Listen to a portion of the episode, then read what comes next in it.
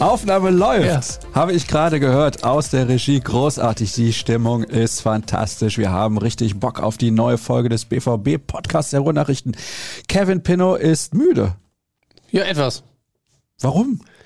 Du, ich habe da so ein viereinhalb Monate altes Kind zu Hause mhm. und die stellt gerade ihren Schlafrhythmus etwas um. Was sagt ähm, sie denn? sehr viel äh. Ähm, ja, äh, wird halt so vier, fünf Mal die Nacht wach und das. Äh, ja, es tut mir leid. Sieht man mir dann an wahrscheinlich. Ja, okay.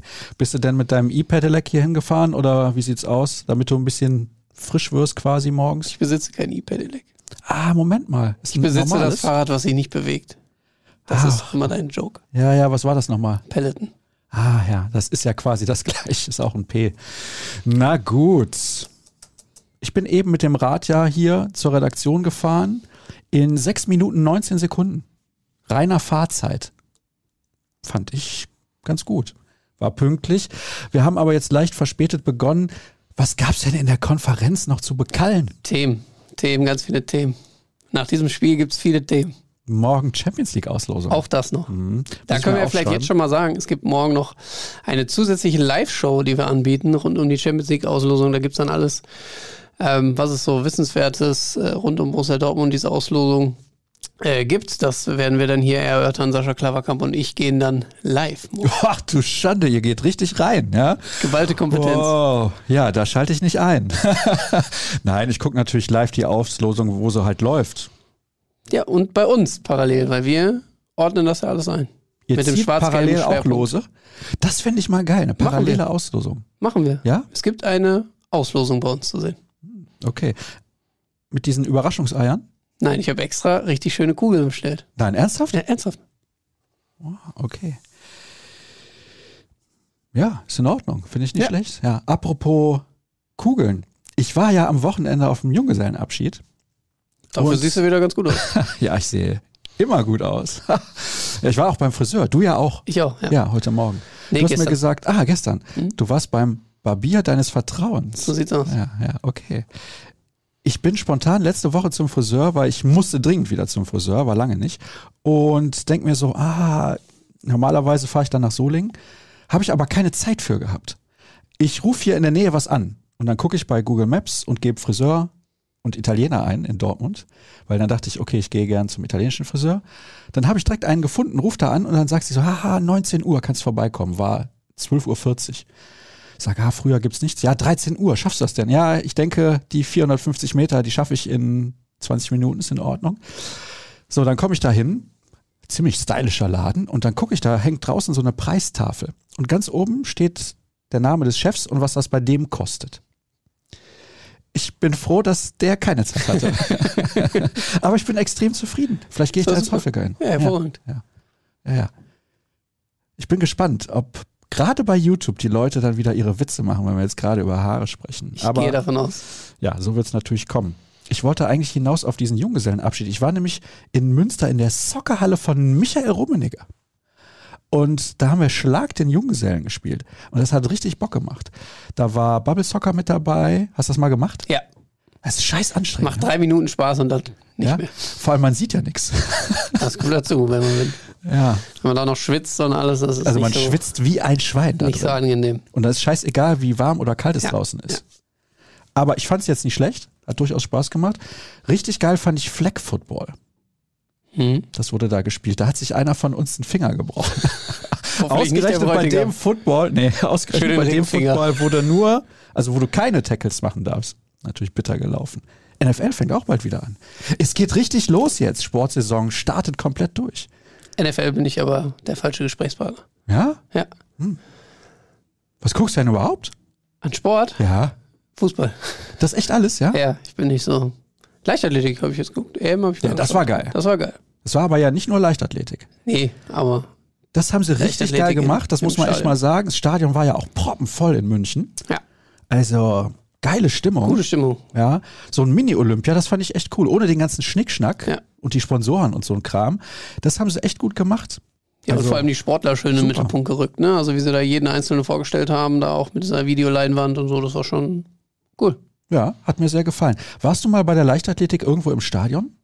Äh, nur bei unserem Dorfverein TSV Hagen 1860. Da moderiere ich immer das Leichtathletikfest. Ah, okay, schön. Aber auf Honorarbasis? Ja. Ja, das ist gut. Das ist gut. Ja, ist gut bezahlt? Nein, das ist ein ehrenamtlicher Dienst. Ja, mehr oder weniger. Nein, ja, mach ich wirklich, umsonst machen. Mach ich einfach so. Ja, okay, alles klar. Ja, auf Honorarbasis hätte ich aber lustig gefunden. Aber kann man mal machen, so eine Veranstaltung. Ist das gut besucht? Ja, da sind natürlich überwiegend die Eltern der kleinen Kiddies. Also das fängt halt bei U10 an oder was. Oh, okay. Also den wollen wir halt schon einen guten Rahmen bieten. Ja, ja. Dafür bin ich da. Ja, genau. Einen sehr guten Rahmen. Ja, alles klar. Ja, worauf wollte ich eigentlich hinaus? Fußball. Leichtathletikstadion und sowas. Ja, Vorgeplänkel jetzt. Komm. Ein paar Minuten haben wir noch, weil wir haben nur, jetzt pass auf, wir haben nur 72 Hörerfragen. Wir hatten noch nie Deswegen. über 70 Hörerfragen. Wir werden sie sowieso nicht alle beantworten können. Das stimmt. Es doppeln sich ja auch einige. Also von daher. Kurzer Hinweis an der Stelle. Die große Saisonvorschau meines Handball-Podcasts Kreisab ist seit heute online. Alle zwei Tage gibt's jetzt eine neue Sendung und dann hätte ich das jetzt auch untergebracht. Hast du noch irgendwas anzumerken, bevor wir über Minute 86 bis 95 des Spiels Borussia Dortmund gegen Werder Bremen sprechen? Hast du noch irgendwas, was du raushauen möchtest? Nö. Es trendet gerade Uschi Glas. Da muss ich mal gucken. Nicht, dass da was passiert ist. Die ist ja auch schon ein bisschen älter. Nee, tatsächlich. Alles okay mit dir? Ja, ja, ja. Dann okay. ist gut. Das sind komische Trends heute. 9-Euro-Ticket bleibt. Ist das so? Ich glaube nicht. Ich glaube, das ist eine Forderung. Das glaube ich auch. Was sagst du dazu? Als Fahrradfahrer, der mit dem Auto zur Arbeit kommt? Ich fahre selten mit der Bahn. Ich habe auch dieses 9-Euro-Ticket nicht genutzt. Gut, bringt ja auch nichts, wenn du es nicht brauchst. Wobei ich die Initiative gar nicht so schlecht fand. Tatsächlich doch, ich habe es für einen Tag gebraucht und da hat es sich dann aber schon wieder gelohnt tatsächlich. Ja, echt? Okay. Ja. Uh. Weil das, ich musste erst U-Bahn fahren, dann musste ich von Dortmund nach Hagen. Das wäre schon wahrscheinlich im Einzelpreis teurer gewesen. Wahnsinn eigentlich, dass das im Ja. Einzelpreis teurer Ja. gewesen wäre. Das kann man sich gar nicht vorstellen. Ja, funktioniert mit der öffentlichen Mobilität in Deutschland wirklich richtig, richtig gut. So, jetzt sind siebeneinhalb Minuten vorbei. Und ich denke, es ist in Ordnung. Die Leute regen sich gerade schon richtig auf. Er hat 72 Hörerfragen. Er hat eben schon angekündigt, dass er nicht alle stellen wird. Es ist sowieso unmöglich, weil ein paar wiederholen sich natürlich. Die des Kollegen Marvin Hoffmann werde ich auf jeden Fall mit reinnehmen. Da gibt es auch einige Leute, die das geliked haben. Verstehe ich jetzt gerade nicht, aber ist auch egal. Da wirst du konkret angesprochen. Naja. Ich sitze ja auch hier, macht Sinn. Ja, ja. So, Ruhe jetzt da. Es geht los. Und zwar, wie gesagt, mit Minute 86 bis 95 Borussia Dortmund gegen Werder Bremen. Geil. Leider nur für die falsche Mannschaft. Was zur Hölle war los? Ja, also da muss ich erstmal fragen, was bei dir los war. Ich habe deinen Tweet nicht verstanden. Was hast du geschrieben? Knackiges Spiel? Geiles Spiel, geiler Geiles Kick. Spiel? Geiler Kick? Was hast du denn da gesehen, 86 Minuten lang? Ich war doch auf dem Junggesellenabschied. Gar nichts also, habe ich gesehen. Äh, das Aber war, die Leute haben sich mächtig aufgeregt. ja, aber auch völlig zurecht, weil das war äh, alles andere als ein Herrlich. geiler Kick. Ähm, hat ja auch jeder ähm, nach Abpfiff dann auch zugegeben, dass dieses 2-0 natürlich schon extrem schmeichelhaft war. Borussia Dortmund hat ja einen Negativrekord nach dem anderen da aufgestellt. Ich glaube, es gab nur einen einzigen Abschluss aus dem 16er, das war Yusufa Mokoko in der 90. Minute. Ähm, Da hätte er das 3-2-1 machen können. der hätte das 3-2-1 machen können. Ja, war nicht ganz so einfach die Aktion, glaube ich. Ähm, tja, was war da los? Das ist Borussia Dortmund in sechs Minuten zusammengefasst, glaube ich, ganz gut. Ähm, haben 86 Minuten keinen, keinen ordentlichen Fußball gespielt, hätten da eigentlich schon zwei, drei, vier Gegentore kriegen können. Und ähm, dann hat Gregor Kobel es auch gesagt, dann, dann war das Glück nicht mehr bei ihnen. Und dann rutschen die Dinger da rein. Also man hat einfach gemerkt, dass Bremen bis zur letzten Sekunde daran geglaubt hat, irgendwas mitnehmen zu können. Und das auch mit dem Hintergrund dieser 86 Minuten. Sie waren die bessere Mannschaft in diesem Spiel. Und ähm, haben dann alle Fehlerketten bei Borussia Dortmund nochmal aufgezeigt, die man aufzeigen konnte in diesen sechs, sieben Minuten. Als das 2 zu 1 fiel, also ich kann ja sagen, ich habe ein bisschen was gesehen. Zweite Halbzeit habe ich komplett gesehen, wobei ich die größte Zeit am, oder die meiste Zeit, so ist richtig, die größte Zeit, um Gottes Willen, die meiste Zeit am Grillstand verbracht habe. Aber ich hatte auch die App natürlich, die mir zwischendurch dann angezeigt hat, oh, es fällt gleich ein Tor. Und über Sky Go ist man Ist ja das selten live Ja, dabei. ja. Von daher, ja, auf einmal denke ich, jetzt Mensch, wow. oh, ja, echt? Ja. Ja. Wow. 2 zu 1. ja, gut. Ich gehe oft mal irgendwo raus und denke ja, mir, wow. wow. Jedenfalls 2 zu 1 fiel und ich denke, oh, okay, wir hatten da einen Werder Bremen-Fan mit dabei und drei BVB-Fans. Und der Bremen-Fan so, ah, ja, jetzt geht's richtig rund. Und wir so, ah, oh, nee, auf gar keinen Fall. Gleich Abpfiff. Und dann, zack, bei der App. Und ich denk so, ja, vielleicht Abpfiff. Guck aber nicht richtig drauf, fällt der Ausgleich. Und ich denk mir so, hm, besser jetzt Abpfiff, weil sonst fällt gleich noch das 2 zu 3. Aber alleine wie die Gegentore gefallen sind, ja. das war schon, puh. Also, okay, das 1 zu 2, das war halt einfach ein Tor auch, also der Schuss war ja überragend. Da Aber kann man natürlich ja vorher, unzureichend geklärt. Ja, ja. Ne? Also da die, kann man die Aktion vorher, ich glaube, glaub, glaub, Füllkrug hat ja vorher den Abschluss schon, der, ja. der nicht besonders gut ist, aber Kobel immer noch auf der Hut war. Und dann wird er ja völlig ähm, schlecht geklärt. Ich glaube, irgendwie 10 Meter äh, vor die 16er Kante und dann kann, ich kann ihn nicht aussprechen, Buchanan oder Buchanan. Buchanan. Entschuldigung, ich hatte kurz Buchanan. ausgestellt, weil ich trinken wollte. Genau, Buchanan. Buchanan. Ähm, natürlich ein Sonntagsschuss, wunderschönes Tor. Aber du hast gemerkt, bei diesem Treffer, da ist ein richtiger Ruck durch die Bremer Mannschaft gegangen und bei Borussia Dortmund war so, oh, jetzt wird es nochmal richtig kribbelig. Also du hast sofort gemerkt, die haben einen Köttel in der Buchse dieses oh, Tor, stark. dieses Tor hat irgendwas ausgelöst bei denen. Und ähm, dann war das ja eine totale Verunsicherung. Ich glaube, die hatten ab dieser Situation den Ball nicht länger als viereinhalb Sekunden handgestoppt äh, in den eigenen Reihen, sondern haben ihn immer wieder verloren. Und ähm, Bremen ist angelaufen, hat Gas gegeben und ja, auch beim 2-2 diese Flanke da aus dem Halbfeld, die schon mal niemals gespielt werden darf, weil der Gegner da irgendeinen Druck bekommen muss in der Situation. Und wenn man dann Emre Can sieht, der sich in der 93. Minute in einem Kopfballduell äh, rund um den Elfmeterpunkt wegduckt, ja, dann äh, darf man sich nicht wundern, dass man da den zweiten Gegentreffer bekommt. Und das dritte, der Ballverlust von Bellingham natürlich äußerst unnötig da in dem, dem Bereich. Den kann man auch, glaube ich, nochmal hintenrum spielen.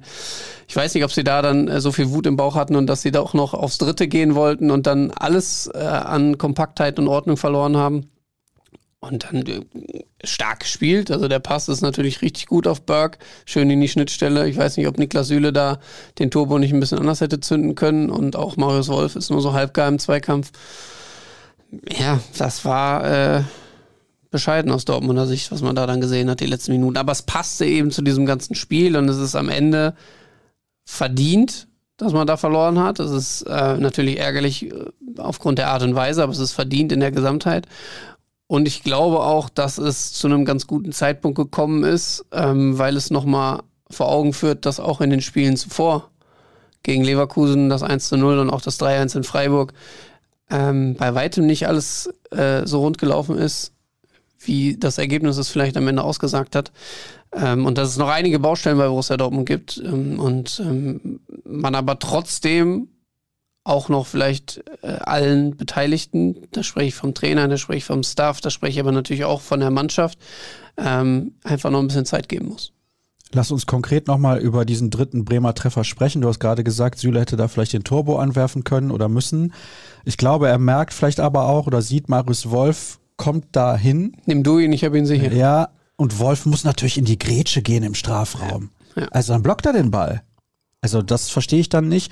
Kobel sieht vielleicht auch nicht komplett gut aus, aber es war auch ein sehr guter wow. Schuss, strammer Schuss aus kurzer Distanz. Ne? Ja. Also ich glaube, jeder, was heißt jeder Torwart, aber 90 Prozent aller Torhüter rechnen da eigentlich mit dem Schuss in die lange Ecke und dass er ihn dann so in, in die kurze knallt.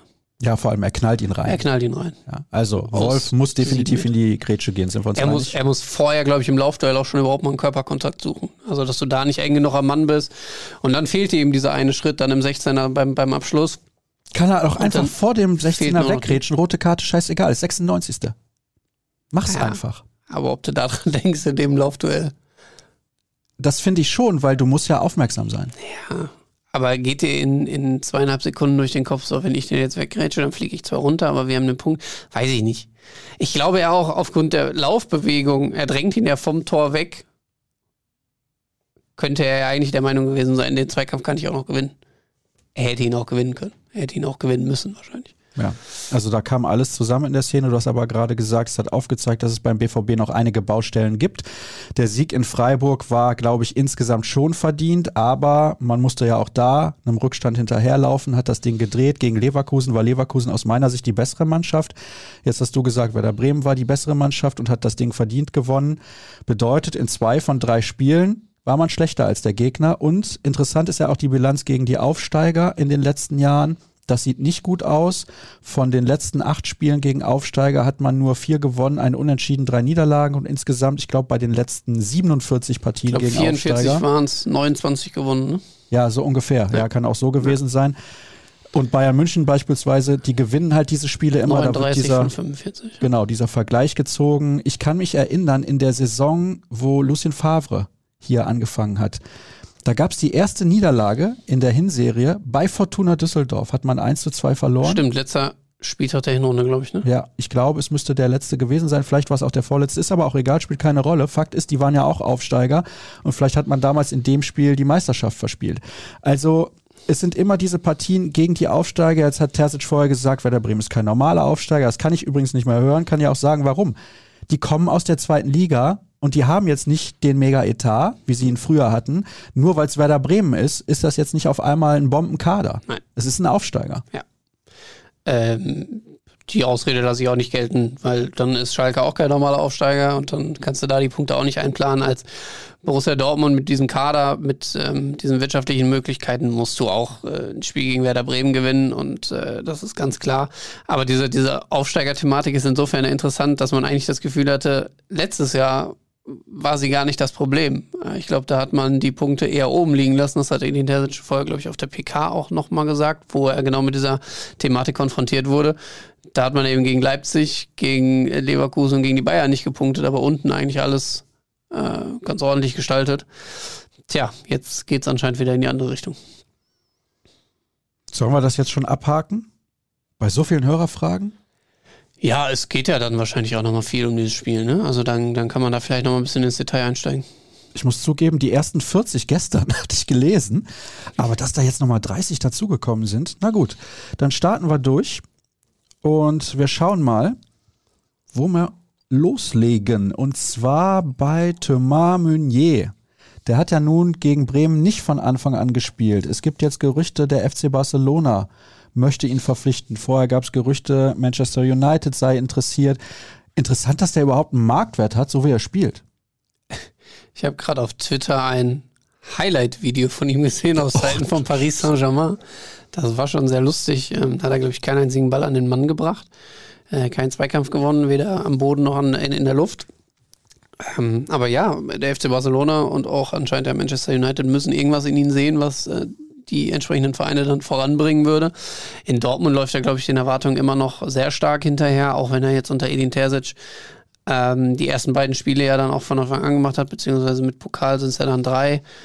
Ähm, saß jetzt das erste Mal auf der Bank. Ähm, es soll ja auch gekracht haben in der Kabine äh, zwischen ihm und Edin Terzic. Ich würde nicht ausschließen, dass dieser Wechsel noch ähm, vollzogen wird, dass Meunier geht beim FC Barcelona muss man vielleicht generell so ein bisschen die Frage stellen, was möchten die eigentlich? Äh, Dest anscheinend, ähm, ja, oder in Dest nicht das gefunden, was sie, was sie gesucht haben, haben ihn jetzt eher ähm, auf, die, auf die Abgabeliste gesetzt und ähm, ein Tausch steht im Raum. Ja, da haben wir gerade in der, in der Konferenz tatsächlich auch länger drüber diskutiert.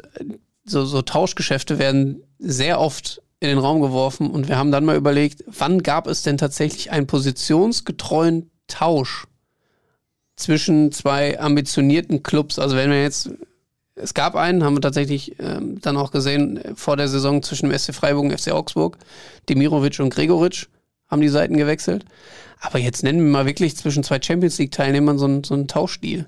Wird immer wieder aufge, äh, aufgebracht, so ein Thema, und immer wieder genannt, dass da, keine Ahnung, auch bei Bayern weiß ich, bei Alaba war es, glaube ich, Alaba geht zu Real und dafür kommen Hazard und noch irgendjemand und keine Ahnung. Aber so richtig gab es das doch nie, oder? Ja, vor allem positionsgetreu ist dann ja, ja nochmal eine ganz andere Nummer. Fällt dir irgendwas ein? Ja, jetzt aus dem Stehgreif nicht. Nee. Also wir haben auch gerade überlegt, wir sind zu keiner Lösung gekommen. Ähm, Ich weiß jetzt nicht, ob dieser Tauschstil, wenn er so zustande käme, nicht schlecht wäre für den BVB, weil ich glaube, bei Dest hat man noch eine andere perspektivische ähm, Entwicklungsmöglichkeit, die man bei Beunier vielleicht nicht unbedingt noch sieht, weil er natürlich aufgrund seines fortgeschrittenen Alters jetzt nicht mehr äh, seinen Spielstil noch groß ändern wird. Da hat man bei Dest vielleicht mehr Möglichkeiten. Vor allem soll der sehr schnell sein. Er soll sehr schnell sein, was natürlich auch zum System passen würde und mehr diesen klassischen Schienenspieler dann auch äh, ja, geben würde. Aber wir haben noch nichts Konkretes gehört. Sebastian Kehl hat ja zuletzt ähm, zumindest nicht ausgeschlossen, dass, wenn es entsprechende Angebote gibt, man äh, darüber nachdenkt und schaut, was für alle Seiten dann auch Sinn macht. Man muss natürlich ganz klar sagen, wenn dieser Tausch nicht zustande käme, dann äh, muss Borussia Dortmund irgendwie anders aktiv werden. Wenn du deinen Stammrechtsverteidiger, so würden wir ihn ja nach wie vor noch bezeichnen, verkaufst, du kannst ja jetzt nicht mit Marius Wolf und mit, mit äh, Matteo Morey, der nach dieser langen Pause immer noch nicht ähm, bei 100 Prozent ist und man ja auch nicht weiß, kommt da vielleicht doch nochmal irgendwas auf mit dem Knie, kann er schnell wieder nochmal irgendwas folgen. Und Marius Wolf jetzt auch nicht der geborene Rechtsverteidiger, er macht es zwar gut, aber nicht der geborene Rechtsverteidiger ist. Musst du jetzt innerhalb von wie vielen Tagen haben wir noch bis zum 1. September? Haben jetzt, glaube ich, den 24. Ne? Also ja. eine Woche. Äh, da muss er erstmal einen finden, den du dann für die Summe, die du für Monier einnimmst, äh, dann auch bekommst. Einfach Emre.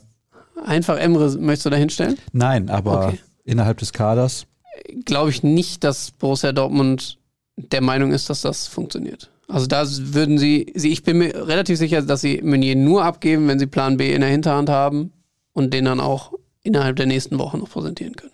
Kurze Zwischenfrage des Moderators, weil wir sind ja eigentlich bei den Hörerfragen. Was glaubst du, wo denkt Borussia Dortmund, auf welcher Position funktioniert Emre Can überhaupt? Auf der 6. Mhm. Als defensiver Sechser. Ah, okay, alles klar. Aber ich glaube geht's. nicht, dass er von Anfang an funktioniert. Deswegen spielt ja. er auch nicht von Anfang an. Ja, ja, ja. Mhm. Ich sage einfach Danke und macht weiter so. Zum Spiel wurde von euch eigentlich alles gesagt, geschrieben und analysiert. Nicht jedes Spiel kann gewonnen werden und Niederlagen gehören dazu, aber bitte nicht so. Ich hoffe, dass die Niederlage zur richtigen Zeit gekommen ist und jetzt alle aufwachen und verstehen, worum es geht. Danke für den tollen Podcast. Ja, natürlich. Das freut uns, dieses Lob und du hast es ja eben gesagt, vielleicht eine Niederlage zum richtigen Zeitpunkt. Wir hatten mit Tuchel einen perfekten Nachfolger für Klopp. Kompetent, ungemütlich, erfolgsbesessen. Er hat Siegermentalität und lebt täglich vor, was man alles für den Erfolg tun muss. Dem BVB war er zu ungemütlich. Es begann die Wohlfühloase mit netten Trainern und hohen Gehältern. Es gibt seit Klopp und Tuchel keine klare Spielphilosophie. Spieler werden für Positionen gekauft, wo kein Bedarf ist. Und wo Bedarf ist, wird nicht eingekauft. Das Grundproblem ist vermutlich Watzke. Dieser hat damals auch Tuchel wegen persönlicher Differenzen entlassen. Fehler. Bitte, Herr Pinno, Sie sind dran. Ist das jetzt eine Frage? Das ist einfach von dem Hörer genauso formuliert. Ja, ähm, würde ich jetzt in Teilen mal zustimmen. Also ich glaube schon, dass, dass Thomas Tuchel fachlich gesehen der beste Trainer war, den Borussia Dortmund seit Jürgen Klopp hatte. Und ich bin mir auch sehr sicher, dass man, wenn man mit ihm weitergearbeitet hätte, man vielleicht erfolgreicher gewesen wäre und durchaus den einen oder anderen Titel mehr geholt hätte. Gut, warum das jetzt nicht funktioniert hat damals, das steht jetzt noch auf einem ganz anderen Blatt. Da werden sicherlich die Differenzen zwischen Thomas Duchel und Hans-Joachim Watzke einen großen Teil zu beigetragen haben. Dass aber danach nie wieder eine klare Struktur erkennbar ist, so weit würde ich nicht gehen. Also ich glaube schon, dass die einzelnen Trainer das integrieren konnten, was sie als Trainertyp auch vermitteln wollen. Favre auf jeden Fall. Favre auf jeden Fall klar, der Tuchel-Spielstil hat mehr Spaß gemacht, aber Favre hat schon sein System hier voll ausgelebt und ähm, auch auf den Platz bringen können mit der Mannschaft. Und gerade wenn man sich diesen Transfersommer nochmal anschaut und ähm, dann behauptet wird, Sebastian Kehl hätte nicht auf den Stellen reagiert, wo man hätte reagieren müssen, beziehungsweise es wurden Spieler gekauft, die nicht ins System passen da kann ich nicht zustimmen, bin ich ganz ehrlich. Also man hat schon klar analysiert, wo sind die größten Schwachstellen und die größte Schwachstelle war letztes Jahr die Defensive. Da hat man mit Nico Schlotterbeck und Niklas Süle zwei herausragende Transfers getätigt. Man hat auf diesen oder man hat den eigenen Fehler eingestanden, dass man eigentlich Thomas Delaney damals verkauft hat, diesen Spielertypen, den man unbedingt braucht in einer Mannschaft voller feiner Techniker, aber auch eben diesen Zerstörer, der dann ähm, für, für, für die dann arbeitet und ihnen den Rücken frei hält, dass man den wieder braucht. Dafür hat man Sali Özcan geholt. Man hat einen Außenspieler mit Adeyemi geholt, der aber gleichzeitig auch in einem gewissen System dann auch als zweite Spitze spielen kann. Und irgendwann sind die finanziellen Möglichkeiten auch einfach ausgeschöpft. Und wenn man dann natürlich noch schaut, dass das auch mit den Verkäufen vielleicht bislang noch nicht so hingehauen hat, wie man sich das äh, gewünscht hat. Ähm, wir sprechen natürlich weiterhin über Manuel Akanji, über Nico Schulz, über Torgan Hazard, Julian Brandt, immer so mit so ein bisschen Fragezeichen. Dann kann man auch keine Wunder erwarten. Jetzt kommen wir zu einem Aufregerthema. Am Samstag ist mir aufgefallen, schreibt Marc, dass das Flutlicht nicht nur bei der U23 am helllichten Tag läuft, sondern auch bei den Profis. Das Flutlicht war bei Toreröffnung um 13 Uhr schon auf Vollbetrieb. Ist das auch so von der DFL vorgegeben oder könnte sich das der BVB sparen? Na, wenn sie es könnten, würden sie es tun. Ich glaube, der BVB hat am Ende keinen Handlungsspielraum. Es gibt entsprechende Vorgaben, zumindest ist das bei der BVB U23 so. Da gibt es eine Medienrichtlinie für die dritte Liga, die besagt, der Host-Broadcaster, also der Fernsehsender, der das überträgt, egal auf welchem Wege, ob als Livestream oder ob ähm, als Fernsehsignal, ähm, kann bestimmen, ob da zusätzliches Licht benötigt wird oder nicht. Und ähm, gerade bei Magenta TV scheint der Livestream anscheinend zu dunkel zu sein, beziehungsweise der Schattenwurf zu groß zu sein, wenn kein Licht an ist. Und deswegen sind 800 Lux vorgegeben. Ähm, jetzt bin ich ehrlich, ich bin nicht in der Bundesliga-Thematik drin und kann das gerade bestätigen, ob das da auch der Fall ist, dass das Licht deswegen an sein muss. Ähm, kann aber sagen, dass wir an dem Thema gerade recherchieren. Genau, das ist auf jeden Fall ein spannendes Thema und das werden wir im Auge behalten, gar keine Frage. So, Kollege Hoffmann kommt jetzt dran mit seiner ja. Frage. Für meine Kicker-Matchday-Aufstellung benötige ich Infos zu Daniel Mahlen und Jude Bellingham. Und welchen BVB-Spieler sollte ich noch unbedingt kaufen? Soll mir der Kollege Kevin Pino bitte direkt per WhatsApp schreiben? Bekomme im Urlaub nichts mit. Tja, Danke. Müssen wir es ja jetzt auch nicht thematisieren, er hört uns ja anscheinend nicht. Ja, frech. Ja, äh, Kurzfassung, Malen äh, sehr fraglich für Samstag. Bellingham gehe ich stark von aus, dass er spielen wird. Äh, und wen er unbedingt noch kaufen sollte, das habe ich schon vor der Saison gesagt, ist Oetscher. Oh, okay, alles klar.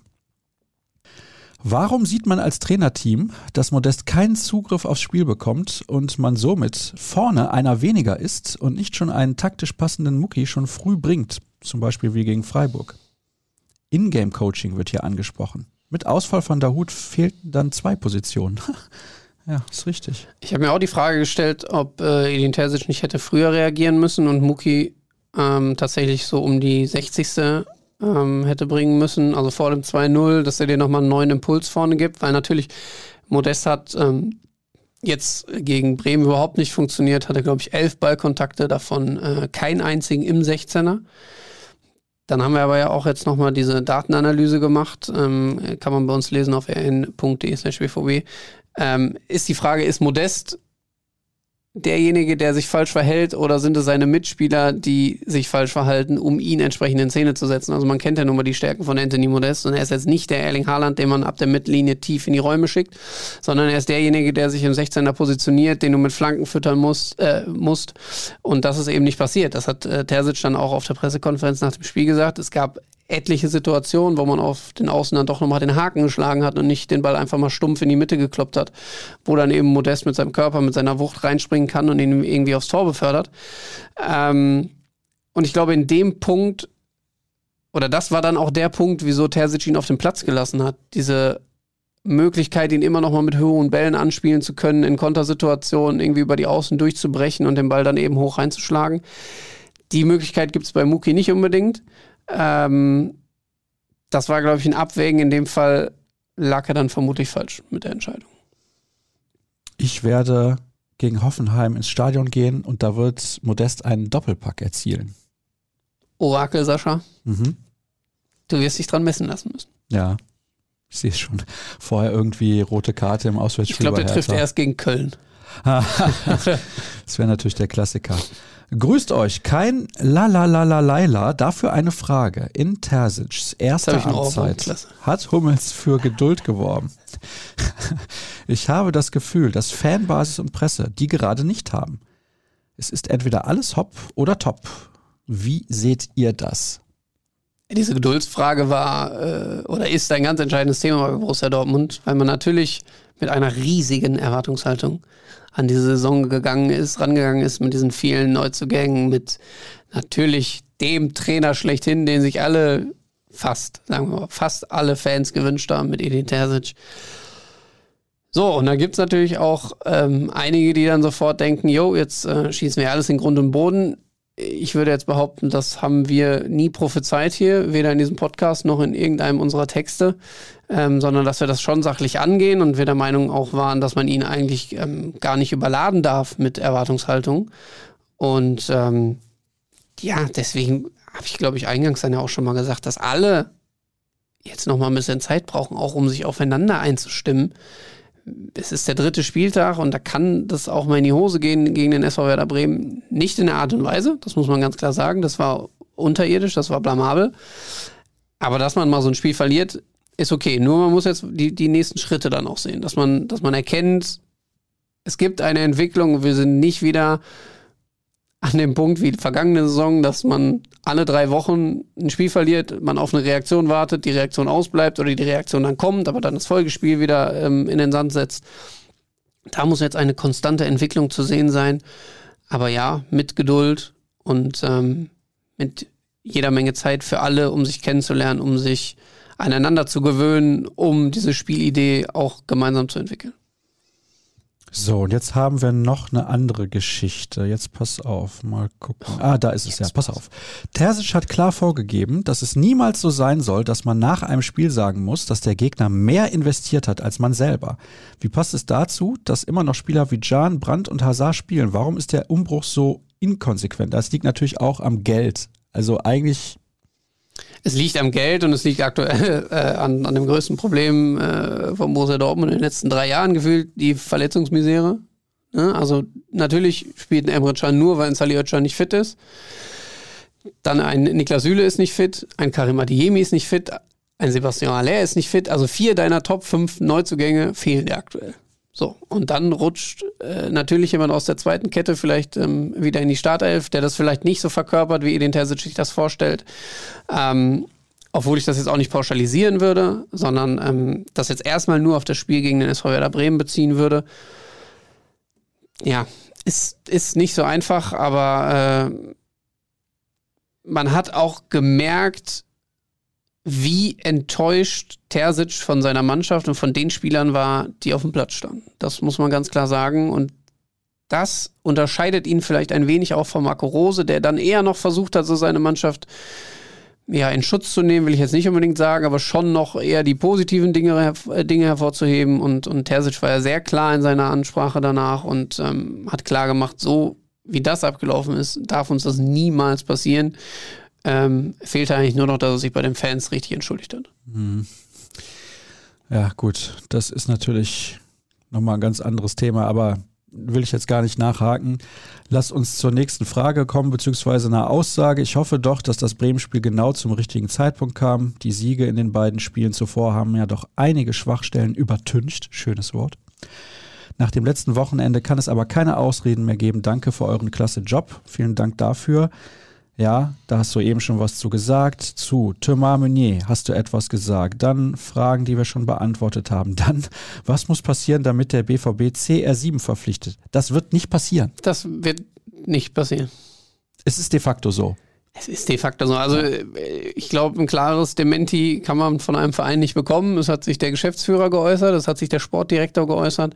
Und man muss sich ja nur mal die Zahlen vor Augen halten. Der verdient 26 Millionen netto woher soll dieses Geld kommen? So, das ist das erste. Argument und ich glaube, weitere muss man gar nicht liefern. Ich persönlich, so sehr ich Cristiano Ronaldo mag und äh, ihn auch sehr gerne in einem schwarz-gelben Trikot gesehen hätte auf einem auf dem Platz, der würde in den Verein springen. Also das wird von vorne bis hinten in die Hose gehen. Da bin ich mir sehr, sehr sicher, weil er die ganze Teamchemie durcheinander bringen würde, das Gehaltsgefüge sowieso. Und ähm, dann so eine, so eine Diva da auch in der eigenen Truppe zu haben, will auch, glaube ich, Edin Terzic in seiner Entwicklung nicht gerade gut tun, weil ich glaube nicht, dass ein Cristiano Ronaldo sich von Edin Terzic irgendwas sagen lassen würde. Ich glaube, dass er sich von niemandem irgendwas sagen lassen würde. Gut, ist die Frage, ob du das musst, wenn du so erfolgreich warst. Kurz zur Einordnung, weil ja dann die Leute sagen, ja, Trikotverkäufe holen das wieder rein. So erstmal, Trikots gar nicht produziert ja, werden. Erstmal, das ist das eine. Das zweite ist, die Leute lassen sich das nur mit einer anderen Nummer beflocken. Das ist ja mal das Erste. Sie kaufen sich dann kein Trikot von Bellingham, sondern sie kaufen sich eins von Ronaldo. Aber, ja gut, die Trikotzahlen ja. würden natürlich schon steigen, aber nicht, nicht so exponentiell, ähm, dass man damit einen Cristiano Ronaldo refinanzieren könnte. Zumal der BVB ungefähr 20 Euro an einem Trikot verdient, was er selber verkauft und 7 Euro, wenn es woanders verkauft wird. Also es ist jetzt nicht so, dass man 50 Euro mit dem Trikot verdient. Starke Insights, die du hier lieferst. Ja, sehr gut von mir. Sehr gut. Ich kann übrigens sagen, dass man mit einem Jahresgehalt von Ronaldo, hast du den Tweet auch gelesen? Ja, fünf Jahre die Handballerin am Leben halten kann und nicht nur am äh, Leben nur, halten. Also so, dass sie international erfolgreich mitspielen können. So, dass sie jedes Jahr verlustpunktfrei das Double holen und regelmäßig ins Final Four der Champions League kommen. Auf fünf Jahre. Ein Jahresgehalt von Cristiano Ronaldo. So, ich wüsste, wo ich investiere. Dann Cristiano. Hat, nein, John noch was dazu geschrieben. Ja, wenn Nils, Neil Armstrong, Nils, er hat Nein Armstrong geschrieben, deswegen bin ich verwirrt. Wenn nee. Armstrong nochmal zum Mond fliegt, um die Golfbälle von Alan Shepard einzusammeln, dann wechselt Ronaldo zum BVB. Übrigens, weißt du, was ein Golfball wiegt? Was denkst du? 131 Gramm. Interessant. Alle denken, dass er sehr schwer ist, ist er aber nicht. Wiegt nur so um die 50 Gramm, ein Golfball. Olli Kahn hat damals schmerzvolle Erfahrungen gemacht. Kannst du dich erinnern? An ja. das Spiel in Freiburg. Schön einen gegen den Kopf bekommen. So. Ich habe auch schon mal einen gegen den Kopf bekommen. Ja, das war eigentlich ein Elfmeter für mich, aber Mit ich schieße Golfball. mal vorbei. Aber durch meinen eigenen Abschlag. Wie steht ihr zu Zicklers Aussagen bei der Zone? Gibt es neben der Kapitänauswahl auch eine wirkliche Hierarchie in der Mannschaft? Ich kann auf dem Platz leider keine erkennen. Interviews nach dem Spiel mal ausgenommen. Was hat Zickler denn gesagt? Hab's nicht mitbekommen, schreibt der Nächste. Ich auch nicht. Ich leider auch nicht. Interessant. Das muss ja Alex Zickler, der ehemalige Co-Trainer gewesen sein, der sich da irgendwo geäußert Scheint. hat. Hm. Hier wird nochmal gefragt zur Spielphilosophie. Da hast du eben was schon gesagt zu dem Thema. Dann haben wir Ausblick, nächster Halt Berlin. Im letzten Jahr gab es ein 2 zu 3. Ah, das war aber auch eine. Taifun Korkuts einziger Sieg, glaube ich, als Hertha-Coach. Eine Aktion damals. Tolle Vorlage von Julian Brandt, nur leider für den Gegner. Sag was bitte zu dem Spiel. Da muss natürlich jetzt gewonnen werden. Oder zumindest eine sehr gute Leistung her. Da muss beides her. Also da oh, muss ein überzeugender ja. Auftritt sich dann in Punkte umwandeln und ähm, Borussia Dortmund muss da von Minute 1 an dominant auftreten. Das kann nicht so weitergehen wie jetzt in dem Heimspiel. Es kann aber auch nicht so laufen wie in Freiburg, wo du dann hinterherlaufen musst, sondern ähm, gegen Hertha musst du, musst du dominant agieren. Hier wird die Vertragsverlängerung von Rafael Guerrero gefordert. Mhm. Stimmst du zu? Das ist eine ganz schwierige Frage für mich, weil ich eigentlich sehr, sehr großer Fan von Rafael Guerrero bin, wie man, glaube ich, hier in dem Podcast auch schon mehrfach mitbekommen hat. Ich mag ihn äh, als Spieler sehr, finde das herausragend, was er am Ball kann. Muss nur sagen, dass auch seine Leistung in den letzten drei Spielen jetzt nicht unbedingt so gut war, dass äh, Borussia Dortmund mit dem Gedanken spielen könnte, diesen Vertrag zu verlängern. Aber sie müssen natürlich irgendwas tun, weil ähm, ist, glaube ich, ablösefrei sonst äh, im Sommer. Sie müssen ihn verlängern, den sie Vertrag. müssen ihn verlängern oder sie müssen ihn verkaufen. Sie haben ja sonst keinen. Ja, oder sie müssen ihn verkaufen. Ja, dann müssen sie ihn jetzt im Winter verkaufen. Uh.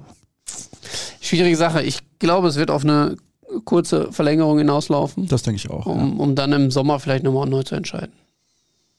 Er fühlt sich ja hier sehr wohl. Auch wenn man manchmal nicht unbedingt den Eindruck auf dem Platz hat, aber so generell äh, fühlt er sich in Dortmund wohl. Es gibt auch keinen Grund, sich in Dortmund nicht wohl zu fühlen. Das sagst du. Gibt, glaube ich, genug, die was anderes sagen. Ich finde es hier super.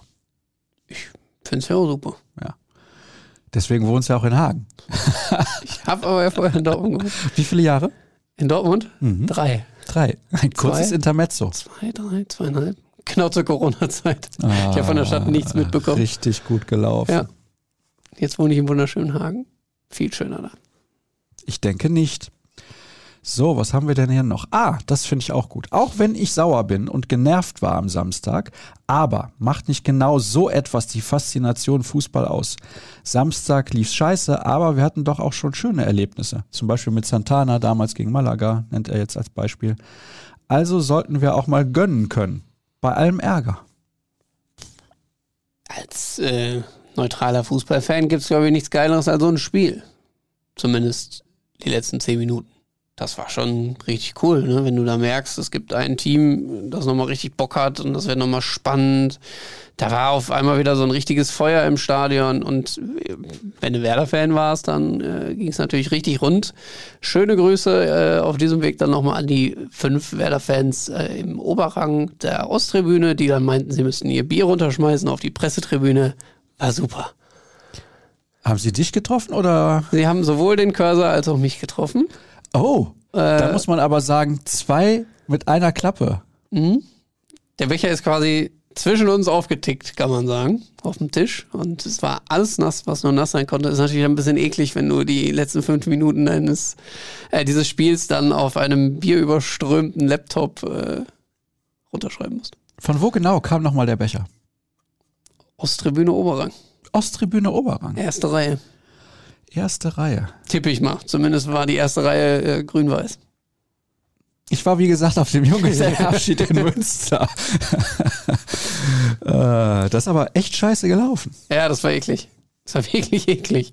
Also, also auf einer Südtribüne oder so, da stellt man sich ja schon mal drauf ein, dass da ein paar Tropfen irgendwie kommen, aber das hat uns wirklich voll getroffen. Und wenn dann der ganze Laptop klebrig ist, die Handys klebrig und ich kurzzeitig sogar Sorge hatte, dass mir alles abschmiert, dann ist das ein bisschen doof. Noch dazu, was für eine Verschwendung. Ja, das werde ich auch nie kapieren, wie man so ein ja auch nicht günstiges Bier, ähm, da gibt es ja auch nochmal eine Frage, glaube ich, zu, äh, einfach so wegpfeffern kann.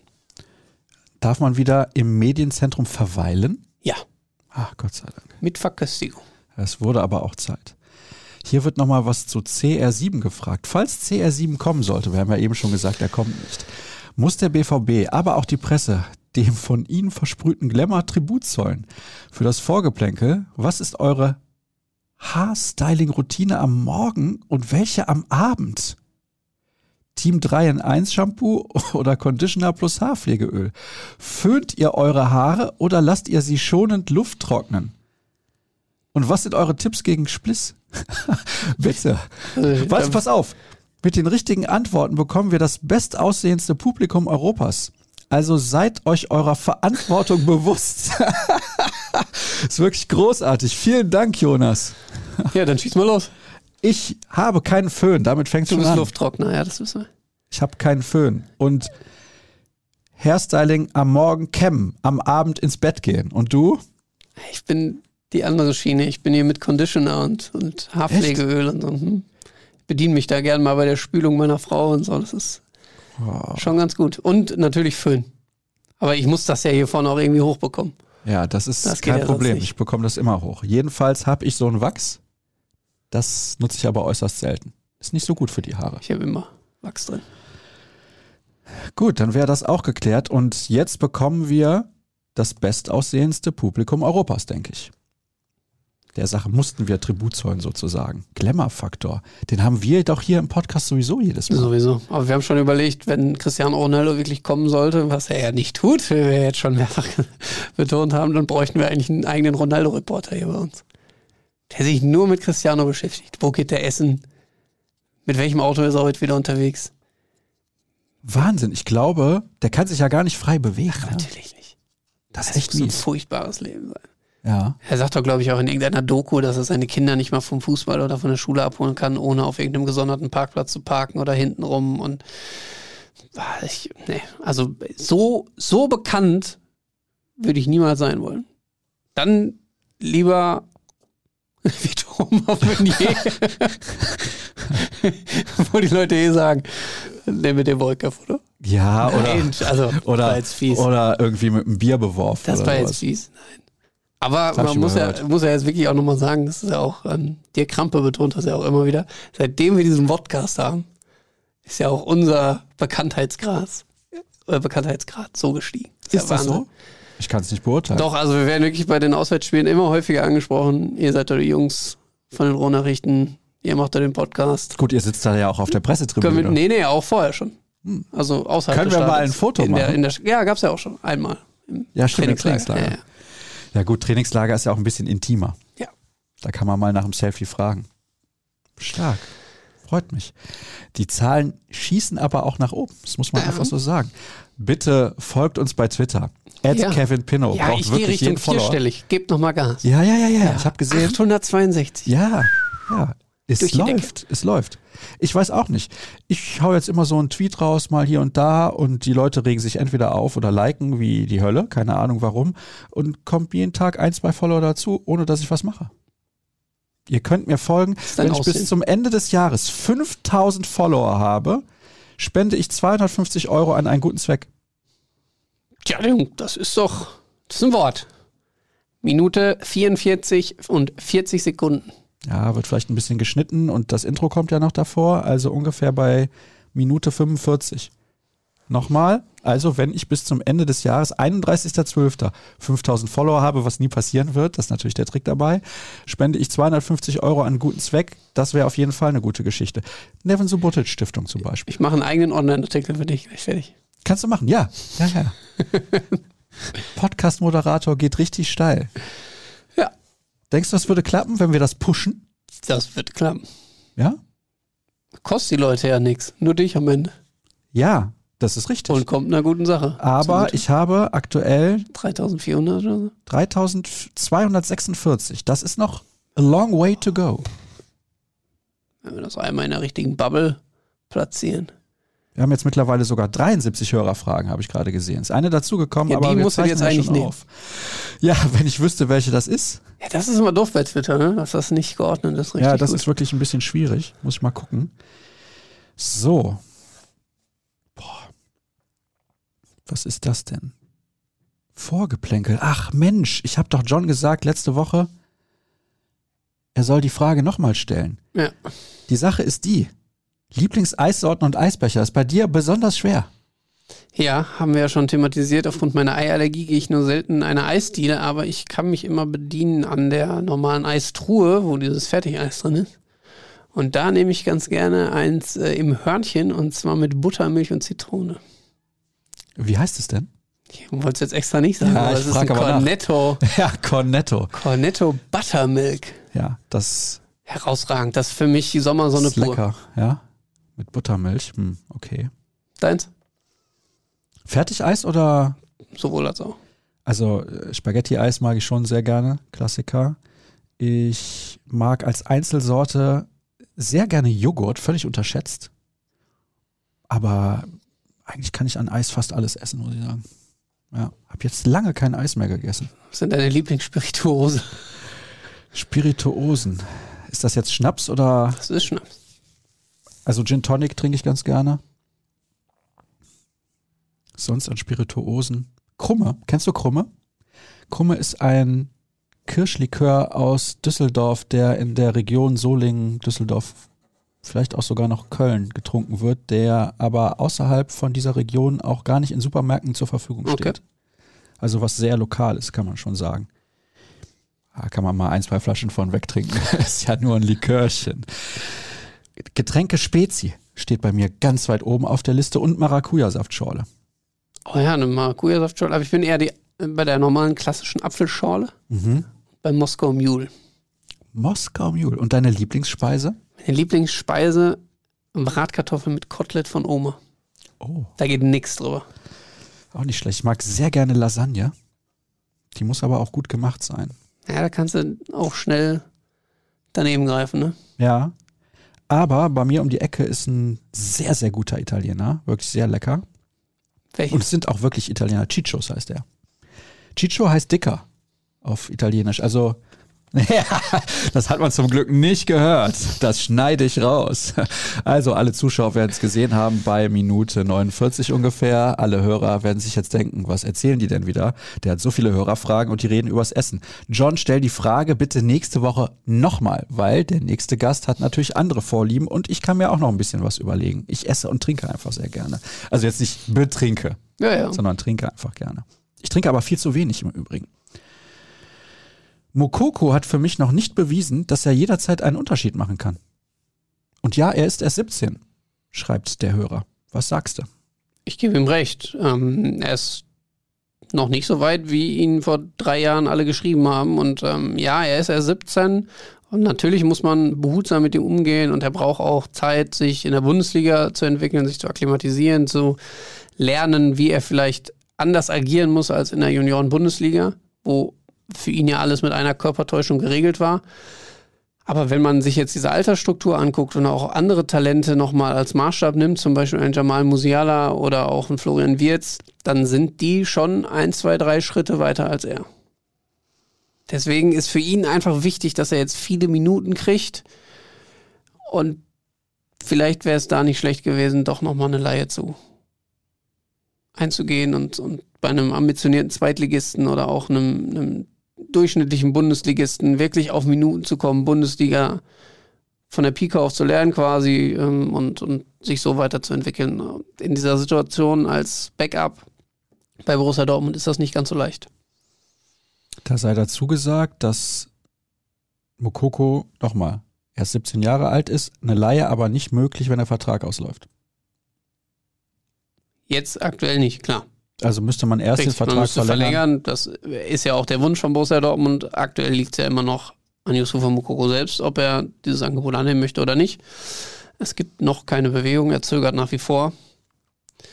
Mal schauen, vielleicht möchte er auch irgendwo anders den Schritt dann komplett gehen. Ich hatte ja schon mal vorgeschlagen, ihn in die Eredivisie auszuleihen, weil ich glaube, dass der Spielstil der Mannschaft ja, dort ihm sehr entgegenkommt und die Kultur natürlich der Deutschen sehr ähnlich ist. Und dann ist die Frage, ne? also woanders ins Ausland schwierig. Zweite Bundesliga sehe ich auch schwierig. Da ist es nochmal deutlich physischer. Ich weiß nicht, ob das seiner Spielweise so entgegenkommt, auch wenn natürlich die Spieler in der ersten Liga oder in der Champions League auch extrem physisch sind. Aber in der zweiten Liga wird halt ein bisschen mehr draufgekloppt, das meinte ich damit. Aber trotzdem ja. dann auch in, in den Niederlanden nicht unbedingt bei einem absoluten Top-Club, ne? Also sondern eher nee, so, so Twente, Twente oder so. Ja, Twente oh, Groningen ja, schön, so. Twente. Groningen. Go Ahead Eagles Deventer. www Venlo. Venlo. Ich weiß nicht, ob das dann Venlo? Nee, ist Venlo mit V, also mit richtigem V. PSV ist es aber. Philips Sportvereinigung. Welches Profil bringt ein Mokoko mit, außer seiner Leistung in der Jugend, wird hier nochmal gefragt. Ja, das ist interessant. Er ist halt sehr schnell und kann gut in die Tiefe starten. Ja, der hat eben zögert nicht, ne? Also ja, er zögert nicht, tatsächlich. Zögert nicht, der, der knallt drauf, wenn er irgendwo nur eine Lücke sieht, aber das ist gleichzeitig auch sein Problem. Er sieht oft dann den vielleicht besser posierten aktuell noch nicht und ja, die Bewegungsabläufe sind mir persönlich noch zu einfach. Er glaubt immer noch, die, die normale Körpertäuschung, die Drehung reicht aus, um da an einem erfahrenen Bundesligaspieler vorbeizukommen. Und dann merkt man doch, dass er da sehr häufig aufläuft oder hängen bleibt. Da braucht es ein bisschen mehr Facettenreichtum und ähm, das muss er sich jetzt holen in Trainingseinheiten und dann auch möglichst vielen Spielen. Hier nochmal übrigens die Statistik. Bayern 39 Siege aus 44 Spielen gegen Aufsteiger seit 2012, Dortmund 27 aus 45. Jetzt fragen sich die einigen, jetzt fragen sich die einigen, was ist das denn für einigen. Deutsch? Jetzt fragen sich einige, was ist denn da los? Warum hat Dortmund denn ein Spiel mehr gegen Aufsteiger absolviert in der gleichen Zeit? Denkt mal drüber nach. So, jetzt pass auf, hier. Es wird von Grüppchenbildung beim BVB berichtet. Team Französisch, dann Reus, Brandt, Hut, Wolf, dann Hummels, Schlotti, Mokoko, dann Team Englisch mit Bellingham und Rayner und Süle und Kobel und andere. Haben wir davon was gehört? Ich nicht. Du? Aber es ist ja auch was ganz Natürliches. Also jeder, der mal in einer Fußballmannschaft gespielt hat, weiß, dass es solche Gruppen immer geben wird. Das heißt aber ja nicht, dass sie als Mannschaft nicht funktionieren, sondern nur, dass sie in ihrer Freizeit vielleicht mit dem einen ein bisschen mehr zu tun haben als mit anderen. Äh, das kann man ja schon auf Instagram verfolgen. Das hat man auch im Trainingslager in Teilen gesehen. Ist normal. Das ist völlig normal. Und dass jetzt Leute, die die gleiche Sprache sprechen, eher zusammenhängen als äh, die, wo es Kommunikationsprobleme untereinander gibt, da, da würde ich jetzt mal alles andere als ein Fass aufmachen. Julian Brandt hat laut Kicker eine Zweikampfquote von 67 Prozent, mehr als Bellingham, Dahut und Reus. Die Passquote lässt sich mit 79 Prozent sehen. Hängt sich also rein und hat Mut. Spielt er objektiv betrachtet besser, als viele ihn sehen? Ja, die Statistik letztes Jahr war ja auch alles andere als schlecht. Sie war richtig gut. Es war an den Zahlen gemessen seine beste Saison und ähm, auch solche Werte sagen manchmal etwas aus, aber es ist natürlich auch relativ entscheidend, wie wirkt er auf dem Platz. Und da wirkt er leider nie so, dass man als BVB-Fan das Gefühl hat, der zerreißt sich für diesen Club, der zerreißt sich in dem Spiel, der will das drehen, der will das Spiel an sich reißen. Das ist genau das, was Edin Terzic und auch Sebastian Kehl vor der Saison immer gefordert haben. Wir müssen nicht die Sterne vom Himmel spielen, aber wir müssen den Fans zeigen, wir haben Bock, mit Borussia Dortmund was zu erreichen und da werden wir alles für tun. Und das, dieses Gefühl fehlt einfach, glaube ich, vielen bei ihm. Und deswegen wird er vielleicht äh, dann am Ende auch ein bisschen schlechter gemacht, als er vielleicht anhand der Werte äh, ist. Ich glaube, ein, ein ähm, User hat dann aber auch drunter kommentiert, wenn man nur vier Zweikämpfe geführt, dann ist die Quote natürlich auch vergleichsweise höher als bei Jude Bellingham, der 20 führt. Ja, sie ist nicht repräsentativ, hat er geschrieben. Richtig. Ja, der User. Was habe ich gesagt? User. User, ja, so, ja, ja, ja. Ich sag ungern User, das klingt irgendwie so wie, keine Ahnung.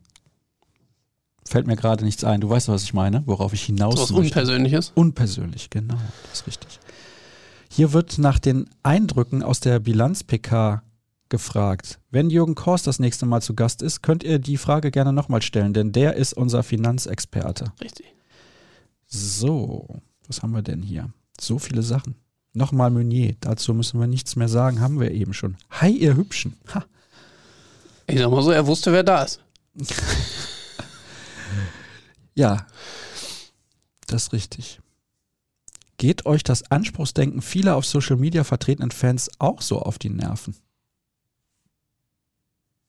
Nö, das muss. Also mir persönlich geht das nicht auf die Nerven. Das muss man genauso akzeptieren wie Leute, die sagen, ist vollkommen okay, wie es gerade läuft. Ich glaube, entscheidend ist dann die Anschlussfrage, ob das repräsentativ für die ganze Fangemeinschaft ist. Und das ist es definitiv nicht. Nee, das glaube ich auch nicht. Social Media ist nie repräsentativ. Ja. Es melden sich in der Regel ja auch immer nur die, die was zu meckern haben. Und nicht die, die alles super finden. Richtig. Ist normalerweise ist das so. Also von daher denke ich schon, dass man da die Kirche im Dorf lassen muss. So, jetzt pass auf, das finde ich sehr interessant. Der Kollege, der hier von den Hübschen geschrieben hat, der muss natürlich auch die Frage stellen dürfen. Ich sehe aktuell einen offenen Prozess, in dem sich erst zeigen muss, ob sich die neue Kämpfermentalität durchsetzt oder ob es weiterhin in die Richtung geht, dass nur alibimäßig bis zum Schluss gefeitet wird. Eure Einschätzung zu diesem Zeitpunkt? Das gegen Werder Bremen war alibimäßig. Absolut. Und ähm, das entscheidende Wort in diesem Tweet ist aber der Prozess. Das ist eben nicht von heute auf morgen funktionieren kann, dass Edin Terzic nicht die Truppe so hinbekommt äh, innerhalb dieser sehr kurzen Vorbereitung, ähm, wo ja auch noch viele Nationalspieler lange Zeit gefehlt haben. Das, das kann man nicht erwarten und das hat er auch von Anfang an betont. Diese Vorbereitung wird bis in die Saison dauern.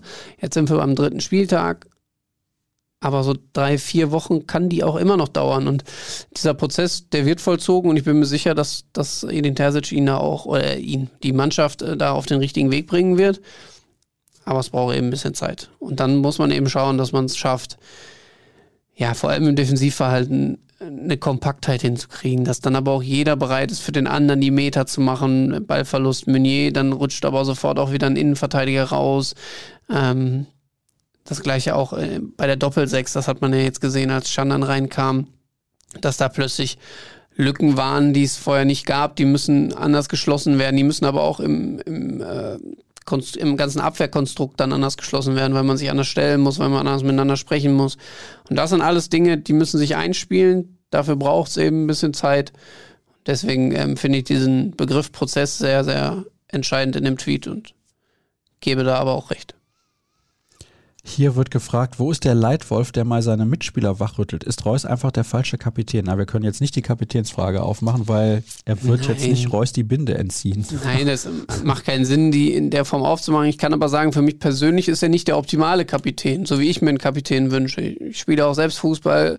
Ähm, ich brauche jemanden, der A hinter mir spielt. Also ich würde immer einen Kapitän wählen, der äh, in der, in der letzten Kette oder maximal als Sechser spielt, weil er das Spiel vor sich hat, weil er Räume anders erkennt, weil er sieht, auch äh, wie stellt sich der Gegner auf, gibt es einen Schwerpunkt über die linke Seite, gibt es einen Schwerpunkt über die rechte Seite, sind sie sehr zentrallastig unterwegs.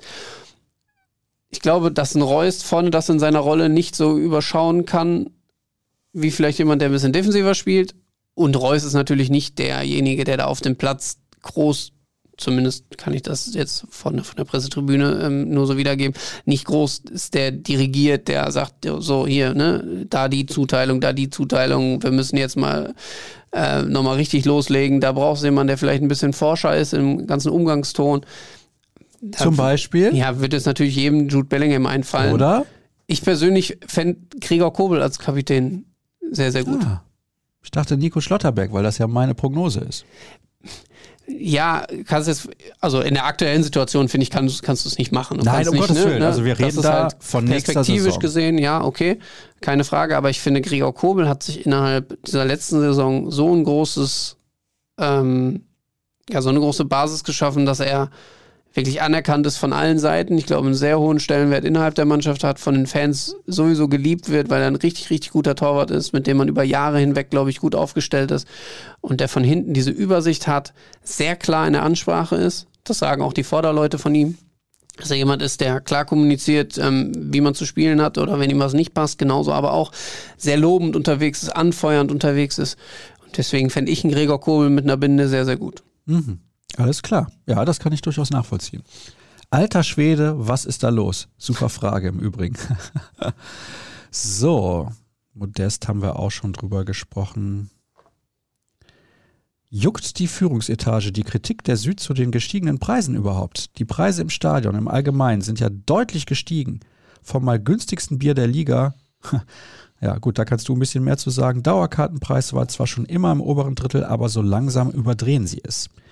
Dann schreibt Monika, ich verstehe eure Aufregung nicht. Der Dauerkartenpreis kostet 240 Euro für 17 Spiele.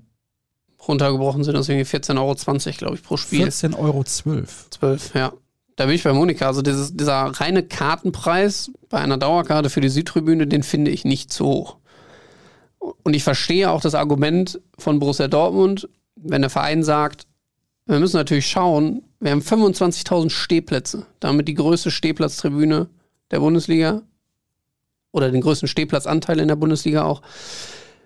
Und damit generieren wir natürlich deutlich weniger Einnahmen als Vereine, die vielleicht ein kleineres Stadion haben, aber der Stehplatzanteil deutlich geringer ist, weil Sitzplätze natürlich verhältnismäßig deutlich teurer sind. Und wenn man dann sagt, okay, vielleicht musst du in Dortmund für die Südtribüne ein, zwei Euro mehr zahlen pro Spiel als beim VfL Wolfsburg, dann finde ich das persönlich okay. Und man muss auch reinrechnen, das ist ein wirklich entscheidendes äh, Argument, dass du ja äh, bundesweit, äh, nicht bundesweit, landesweit in NRW äh, mit, den, äh, mit den öffentlichen Verkehrsmitteln fahren kannst mit dieser Karte. Also egal, kommst du aus Köln, musst, du musst nicht mehr im VR-Bereich sein, du kannst auch aus Köln bis Dortmund fahren. Das ist alles in, dein, in deiner Karte inkludiert. Das wird jetzt nicht den Fan aus dem Kreuzviertel interessieren, weil der geht zu Fuß dahin. Absolut. Aber er subventioniert quasi alle anderen mit. Das ja. war immer so, das ist jetzt ein bisschen gestiegen. Und dass der Fußball immer teurer wird, ja, das, das ist leider so. Ähm, ich, wo man noch sehr günstig unterwegs ist, kann man heute noch bei uns lesen, äh, ist äh, in Sachen Bratwurst. Ist die günstigste Bratwurst der Bundesliga in Dortmund. Beim Bier ist man dafür tatsächlich unter den Top 3, ähm, was den höchsten Preis angeht. Ich glaube, es hält sich irgendwie die Waage und man darf ja gar nicht den Vergleich äh, ansetzen in Richtung England, Richtung Spanien. Da würden wir ja, glaube ich, äh, mit den Preisen nicht mal eine halbe Saison sehen. In Spanien gibt es gefühlt aber auch nur Sitzplätze. Gefühlt. Ich weiß nicht, ob es in jedem Stadion so ist, aber es gibt ja. nicht so sonderlich viele Stehplätze. Preise sind da relativ gesalzen tatsächlich und Spanien ist jetzt auch nicht ein Land, wo das Geld so locker in der Tasche sitzt bei den Fans. Hm, interessant, ja. Okay, also dazu kann man bei uns auf der Seite einen Plusartikel von heute Morgen lesen. Von heute Morgen und wir haben ähm, auch die Stellungnahme des BVB nochmal eingeholt äh, zu den Ticketpreisen, wo es eben genau darum geht, um diese Fankritik. Kann man gerne bei uns nachlesen. Habt ihr eine Idee, wie man die mittlerweile vielen seit 2011 Fans wieder losbekommt? Diese Erfolgsfans sind im Stadion inzwischen leider zahlreich vertreten. Nee, habe ich keine Idee. um das ganz einfach zu beantworten. Ich glaube, da bin ich äh, jetzt in meiner Position der falsche Ansprechpartner, um die loszuwerden. Ich verstehe den Frust natürlich, ähm, wenn du eingefleischter BVB-Fan seit keine Ahnung wann bist und ähm, auch die schlechten Zeiten mitgemacht hast vorher, dann hast du natürlich eine andere Bindung zu Verein und regst dich dann ja auch über welche auf, die dann irgendwie nur in den erfolgreichen Phasen kommen. Moin, bester Podcast neben dem von Obama und Springsteen. Hätte ich, ich auch nicht gedacht, dass ich mit den beiden mal in einem Atemzug genannt werde. ich würde euch echt gerne eine Frage stellen, aber seit Samstag bin ich nur noch konsterniert. Könnt ihr mir Hoffnung machen, dass es besser wird? ja, so indirekt, ne? Ich gucke gerade in die Regie, da sitzt Martin Betomski, der heute einfach nur guckt, wie wir hier den Podcast machen. Ja. Er muss nichts drücken, aber er beobachtet uns. Er ist ja unser neuer Kollege, er muss sich ja in alle Bereiche reinarbeiten. Mhm. Er darf diesen Podcast aber gleich verarbeiten, kann sich schon mal drauf einstellen. Oh, es wird richtig gut. Das wird richtig gut. Ja, äh, Hoffnung machen ist, ja, bleiben wir mal zuversichtlich, ne? Dritter Spieltag, gibt noch ein bisschen Zeit und. Hoffnung stirbt zuletzt. Hoffnung stirbt zuletzt, zwei Euro ins Phrasenschwein. So, nächste Frage. Seit Samstag ergießt sich ja medial mal wieder über den BVB so ziemlich alles. Woran ist dieser neben dem fehlenden Meisterkampf noch schuld? Kamek-Skandal, Klimakrise und so weiter. Wie Finn Kliman mal sagte, es muss doch jetzt auch mal gut sein, ey. Nicht jeder wird Finn Kliman kennen. Ich jetzt, würde es jetzt auch nicht mit Finn Kliman in dem Zusammenhang dann abschließen, aber ja, ist auch mal gut. Muss nicht immer nur draufgehauen werden. Wir, wir haben es getan in Teilen und das auch zu Recht und das hat der Verein aber auch selbst getan. Und jetzt muss man nach vorne schauen, muss ihm eine neue Chance geben und diese Konstanz eben einfordern, die Borussia Dortmund seit Jahren einfordert. Vielleicht klappt es ja trotzdem. du bist aber auch richtig optimistisch. Sehr gut. Also alle, die jetzt ich zugehört hab Samstag haben, das Spiel halt auch denken, gesehen. Ne? Oh, das, das, wird geil bei Hertha am Samstag. Richtig Hertha? Kracher. Ich erinnere an letzte Saison.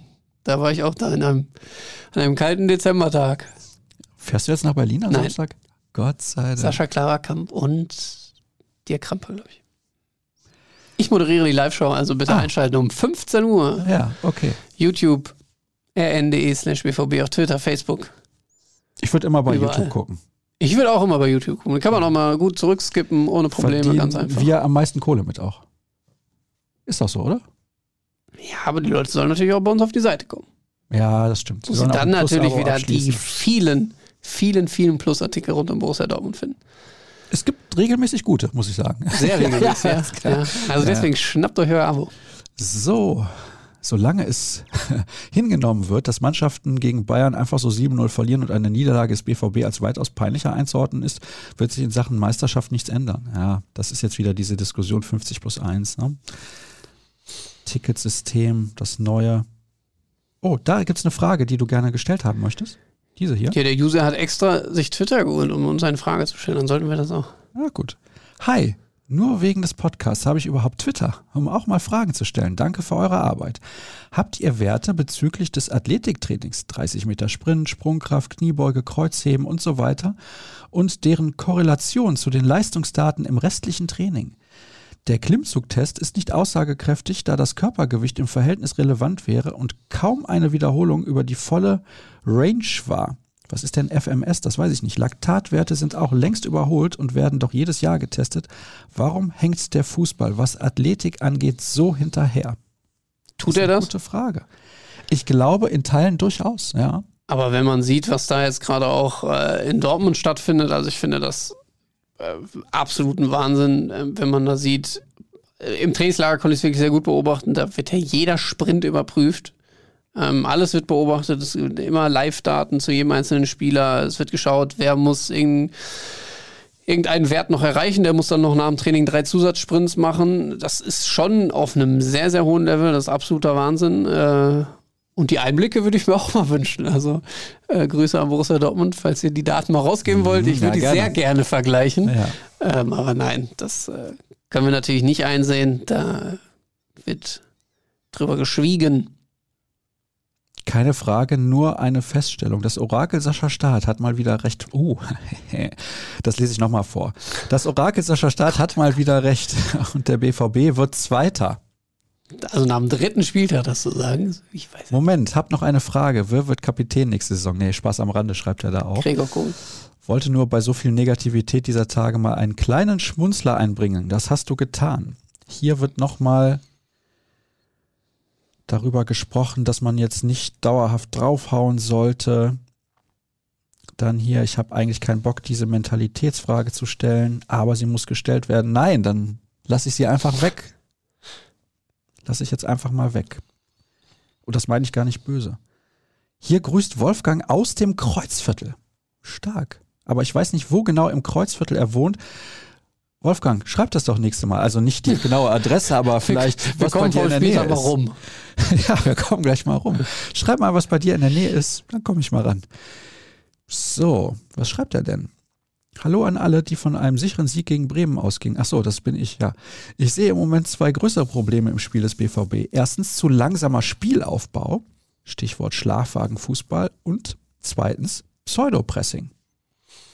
Pseudopressing bin ich voll bei ihm. Das ist überhaupt nicht abgestimmt aktuell. Liegt aber sicherlich auch daran, dass man einen neuen Mittelstürmer hat und den erstmal in dieses Pressing-System einführen muss. Ähm, aber ja, da stimmt die Abstimmung nicht. Einer läuft an, der andere läuft nicht an. Es ist immer nur so, so halb gar. Ähm, aber den langsamen Spielaufbau verstehe ich nicht so ganz, um ehrlich zu sein, weil ähm, ich finde, dass Borussia Dortmund so schnell wie selten nach vorne spielt. Es gibt kaum, habe ich gerade noch mich mit Martin drüber unterhalten, es gibt kaum Ballstaffetten ähm, durch die eigene Viererkette, sondern es geht immer vertikal in die Spitze. Es hapert dann meiner Meinung nach eher so im letzten Drittel. Also man schafft es eigentlich früh, so eine gewisse Tiefe zu schaffen, aber man kommt nicht hinter die Viererkette oder Dreierkette des Gegners. Und dann ist es da eher so, dass man hektisch wird, dass man ähm, nicht den Ball gut laufen lässt, um abzuwarten, bis sich irgendwo eine Lücke auftut, sondern dann eher ähm, notgedrungen irgendwas versucht und das dann meist mit dem Ballverlust äh, endet. Deswegen ähm, brauchst du da noch ein bisschen mehr Ausgewogenheit. Wir sind fast am Ende angekommen. Ich finde aber eine dieser Fragen. Eine Stunde zehn hier. Ja, Lecco eine dieser Fragen mio. echt nett und deswegen nehme ich die mit rein. Okay. Wieso schaffen es kleinere Vereine ausgerechnet immer gegen Dortmund ihr Jahrhundertspiel abzuliefern? Beispiele: das letzte Spiel gegen Bremen, letzte Saison das Spiel in Berlin, das 3 zu 3 Heimspiel gegen Paderborn, da stand es 0 zu 3. Und das 4 zu 4 gegen Schalke. Und das finde ich super, wo er schreibt, kleinere, kleinere Vereine. Großartig, oder? Großartig. Schön, nochmal ein kleiner Lacher zu Ja, warum ist das so? Ja, aber haben die denn die Jahrhundertspiele gemacht? Also das Spiel von Hertha war alles andere als ein Jahrhundertspiel letzte Saison. Das war einfach eine Gurke und sie waren am Ende die glücklichere Mannschaft, ähm, weil Borussia Dortmund aber auch enorm schlecht war an dem Tag. Aber ja, es scheint so leicht wie gegen keinen anderen Gegner zu sein, auch irgendwie zurückzukommen ähm, oder Spiele nochmal zu drehen. Das ist tatsächlich so. Woran das exakt liegt, das würden, glaube ich, alle gerne wissen, aber man hat die Antwort noch nicht. Jetzt suche ich. Du merkst was nebenbei, bei Twitter suche ich was. Ja. Ich suche die ich Lostöpfe für die Champions League. Ja, dann geh doch mal auf rn.de slash bvb und da findest du das natürlich. Da muss ich mal schauen. So, mit ein paar Klicks bin ich auch schon da. Ich hoffe, es ist kein Plusartikel, weil jetzt über diese Art und Weise. Ein Free da, zweiter Artikel. Ah, da ist auch Auslosung schon. der Champions League. Fantastisch. Das sind die Gegner. So, jetzt pass auf. So. Wir entscheiden uns jetzt, wen wir dabei haben wollen. Sind denn überhaupt schon alle mit dabei? Ah nee, da gibt es ja, ja noch Top Spiele. Top 4 ne? gibt es heute noch. Ja, ja, ist kein Problem. Zwei Entscheidungen, drei Entscheidungen. Wen hättest du gerne aus Top 1? Es stehen zur Auswahl Real Madrid, Eintracht Frankfurt, Manchester City, Eintracht Frankfurt, Wahnsinn. FC Bayern München, gut, also Frankfurt und Bayern fallen ja schon mal raus wegen der Ländersperre. Also Real Madrid, Manchester City, Milan, PSG, Porto und Ajax. Wen hättest du gerne? Nach welchem Kriterium entscheiden wir uns? Das liegt einfach Attraktivität oder so wo, man Bock in deiner hat? Entscheidungsfindung, wie du möchtest. Okay, ich nehme Manchester City. City. Ich nehme den FC Porto. Okay, du gehst auf Weiterkommen. Nee, ich gehe auf das Stadion, habe okay. ich noch nicht. Wobei, City, City war ja auch noch nicht. Ja. Top 2. Liverpool, Chelsea, Barcelona, Juventus, Atletico, Sevilla und Tottenham. Leipzig ist auch noch in dem Topfeld, aber auch raus. Wo geht's hin für dich? Ja, ich habe ja nur noch Barcelona, Juve, Atletico, Sevilla zur Auswahl. Ja. Die anderen drei Engländer gehen ja nicht. von dir. Nee, aber ich nehme Juventus Turin. Er nimmt Juventus. Ich würde mal gerne sehen, wie Weston McKenney bei Juventus Turin spielt. Das ist nach wie vor für mich. Nicht gut. So viel kann ich dir sagen. Absolut. So, Wahnsinn. ich nehme aus diesem Topf ein Stadion, was ich auch toll finde, Atletico. Und dann haben wir in Top 3 neben dem BVB übrigens Salzburg, Donetsk, Inter, Napoli, Benfica, Sporting und Leverkusen. Die kommen aber alle nicht in Frage. Es kommen aber in Frage aus Top 4 Marseille, Brügge, Celtic, Pilsen, Maccabi Haifa, dann der Sieger aus Eindhoven gegen Rangers und der Sieger aus Bodø Glimt gegen Dynamo Zagreb sowie der Sieger aus Trabzonspor gegen FC Kopenhagen. Wer darf sein? Ich würde mich für den Sieger Trabzonspor Kopenhagen entscheiden. Wäre mir egal, wer von beiden. Du Schande. Gut, alles klar. Ich nehme Marseille war ich schon, aber nicht seitdem es neu ist. Brügge war ich schon. Eindhoven war ich schon. Voll so Bode glimmt irgendwie auch cool. Ne? Celtic. Ich war erst letztes Jahr in Glasgow. Ja, bei dem anderen Stadion. Ja, aber ich möchte auch die Städte sehen. ah, okay. Den halben Tag, den man da frei Okay. Ah, es geht ja um die Stadt. Und da möchtest ja, du, da möchtest du zum Sieger Trabzonspor gegen Kopenhagen? Ich gehe jetzt mal davon aus, dass der Sieger Kopenhagen ist. Ah, da warst du noch nicht? Da war ich noch nicht. Ah, okay, alles klar. Dann kann ich das nachvollziehen. Obwohl ich Trabzonspor auch cool finde. Komm, ich mache ja. noch einen zweiten. Ja. Noch einen zweiten. Noch eine zweiten Gruppe. Ich bin heute wirklich. Du machst noch eine zweite Gruppe? Ja, eine zweite Gruppe. Ja, okay, dann mache ich mit. Okay, pass auf, was hast du? Real Madrid. Real, ja. FC Liverpool. Pool, oh, um Gottes Willen, das ist aber eine Gruppe. Und? Bodo Glimt. Alles klar. So, ich nehme PSG. Und eine Mannschaft, gegen die man sich immer schwer tut und wahrscheinlich verkackt. Tottenham Hotspur. Ja, ist schön. Überragend. Ja. Und ich nehme noch, damit es eine absolute Krachergruppe ist, Marseille. Da können sich die Fans nicht beschweren, wenn es so kommt. Wunderbar. Ansonsten werden wir das ja morgen auch nochmal in unserer Live-Show auslosen. Ab 18 Uhr nochmal der Hinweis auf YouTube, Twitter, Facebook und natürlich auf rn.de slash bvb.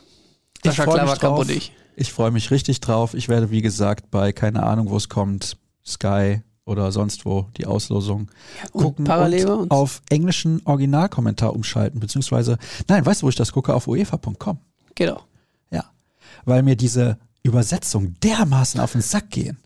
Oh, er hat Real Madrid gezogen. Ja, ich habe es selber gelesen. Vielen Dank dafür. Und die Info brauchte ich jetzt nicht. Das war's. Folgt vor allem Kevin Pino. Folgt vor allem Sascha Staat. At Kevin Pino und at Sascha Staat, at rnbvb, BVB Kompakt, jeden Morgen um 5 Uhr. Gibt's für euch auf die Ohren. Nächste Woche gibt's den nächsten Podcast. Dann sprechen wir über die Champions League Auslosung und wohin es geht. Zum Beispiel für den Kollegen Jürgen Kors. Ich glaube, der wird nächste Woche da sein. Nee, der Krampe lade ich ein, weil der ist ja am Wochenende im Stadion. So sieht's aus. Hoffentlich kann er, wenn ich kann. Und das ich hoffe, dass ich nichts Falsches sage. Ich kann auch ja. sein, dass Jürgen Kors im Stadion ist. Ich. Hm. Eine Fehlinformation. Ruhrnachrichten.de slash bvb, dort könnt ihr euch gerne auch das Plus-Abo sichern. Ich habe so viele Fragen wie möglich mit reingenommen. Ich hoffe, es ist in Ordnung gewesen. Das war's für heute. Bis nächste Woche. Tschüss. Ciao.